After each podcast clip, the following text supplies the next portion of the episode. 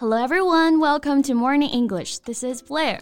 Hi everybody, this is Norah. 欢迎大家收听早安英文。哎，贝贝，Do you have online friends? friends？你有网友吗？嗯、mm,，No, I don't think so. I don't want to add someone I don't know in real life。我其实还是一个警惕性蛮强的人啊，我就很难跟一个陌生人在网上认识，然后分享事情。我觉得这对我来说是难以想象的。then I guess it's also impossible for you to start a relationship online. yeah, out of possibility. How about you? 哎，其实我真的还有过啊，玩的很好的网友。Back then, I was just a middle high school student. We knew each other from an online game and I have even written letters to him. And until now, we still have contact. 哇，写信吗？是那种手写的信吗？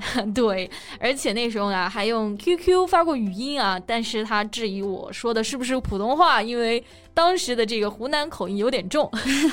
well, that's funny. Well, did you have a serious relationship with him? No, we were just friends, just playing the game together. Interesting.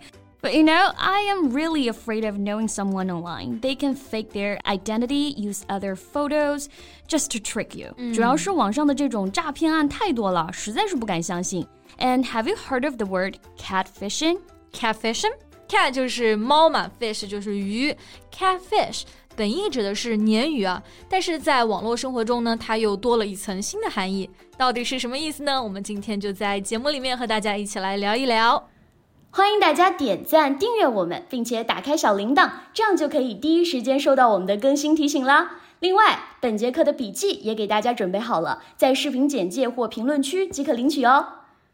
OK，那首先不卖关子了。Nowadays, the word catfishing is used when someone sets up a fake online profile to impress people or trick people who are looking for love, usually to get money out of them. 是的啊。 Catfishing 指的就是在网络上呢，对自己的情况有所隐瞒，精心编造一个优质的网络身份的一种行为。那我们可以翻译为网络自夸。比如说像我啊，如果我跟别人说我是个名模之类的，你就是好吗？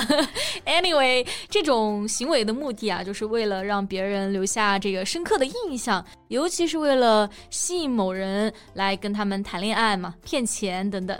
对，没错啊。那这个词的引申义呢，最早出现于二零一零年，源于一个纪录片《鲶鱼》（Catfish） 里面呢，就是说的一个关于网恋欺骗的故事。是的。Anyway, there are many cases of catfishing on social media platforms and online dating websites nowadays. So you do have to worry about being catfished when making a friend online. 是的，而且关于这种 catfishing 的案例啊，网上真的就特别多。我最近啊听到了一个极其离奇的，简直非常夸张。So what's it about? Well, a woman who was duped for a decade by a man who was actually her female cousin. What? Ten years? How could it 是我不能理解啊！是的，事情就是这么离谱。一个女孩子呢，发现自己网恋了十年的对象，居然就是自己的表妹。我的天！那刚刚讲到的这个词啊 ，dupe，d u p e，那这里呢是做动词，它的同义词呢是 trick，意思是欺骗、愚弄。Like she was duped，就是她被欺骗了。而做名词呢，a dupe is a person who is tricked or cheated，也就表示是上当受骗的这个人。那这个意思。But I couldn't help but wonder why did her cousin dupe her? I mean, out of what? Money? Yeah, many people also have asked her how she could have let it happen，就是怎么可能会发生这样的事情呢？嗯、但是事情的细节真的是太多了。Anyway, the victim thinks that her cousin just enjoys seeing her as a challenge. 这个受害人就觉得啊，她的表妹呢，纯粹是想把她当做一个挑战来看，对她施加控制。well, I bet the woman must be devastated to find out the truth that her partner did not exist. Definitely. Devastated 作为形容词啊，在这里呢，就是表示一个人 extremely upset and shocked，就是非常的崩溃、震惊。是的啊，那如果把后面的后缀 ed 改成 ing，变成 devastating，那这个单词呢，就是表示某件事儿啊，让人非常的震惊。嗯、like the news of Kobe's death was devastating to all。之前科比去世的消息呢，就让所有的人都崩溃了，感觉到震惊不已。Right. So now the woman Kirat Assi calls for catfishing to be made a criminal offense. Call for something，那这个短语指的是 to publicly ask for something to happen，、嗯、表示公开要求某件事，或者是需要某件事。所以这个受害人呢，他就想要 catfishing 这种行为啊，被看作是一种罪行，a criminal offense。也就是说呢，其实目前要是有人网上伪装身份啊，还不算是罪，是吗？其实最主要的原因是因为这个表妹她没有骗钱，So there is no law against this type of catfishing so far in the UK. Well, I also feel that her cousin should be held accountable for her action to take responsibility. And if she needs help with her mental health, she could get that too. 是的，accountable 这个单词的写法呢，就是 account。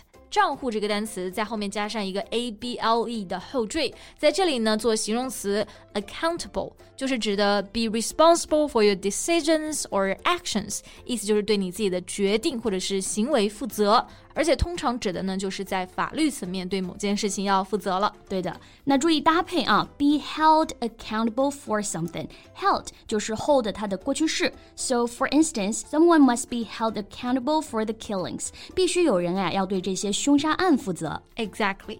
所以听到这种类似的事情，还是挺让人感慨的，也非常心疼这个受害者。对，而且像这种类型的事情，其实还是挺常见的啊。比如说和 catfishing 还有一个很类似的，叫做 love scams。对，scam 它指的就是 a clever and dishonest plan for making money，意思就是欺诈、诈骗、骗局。而 scammer 可以理解成是骗子。Yeah, so a love scam is to create fake profits on dating apps or social media sites and trick people into sending money，、指的就是那种专门用假的照片、形象去骗人谈恋爱，目的呀就是为了让你给他打钱。对，所以说和 catfishing 非常的像嘛。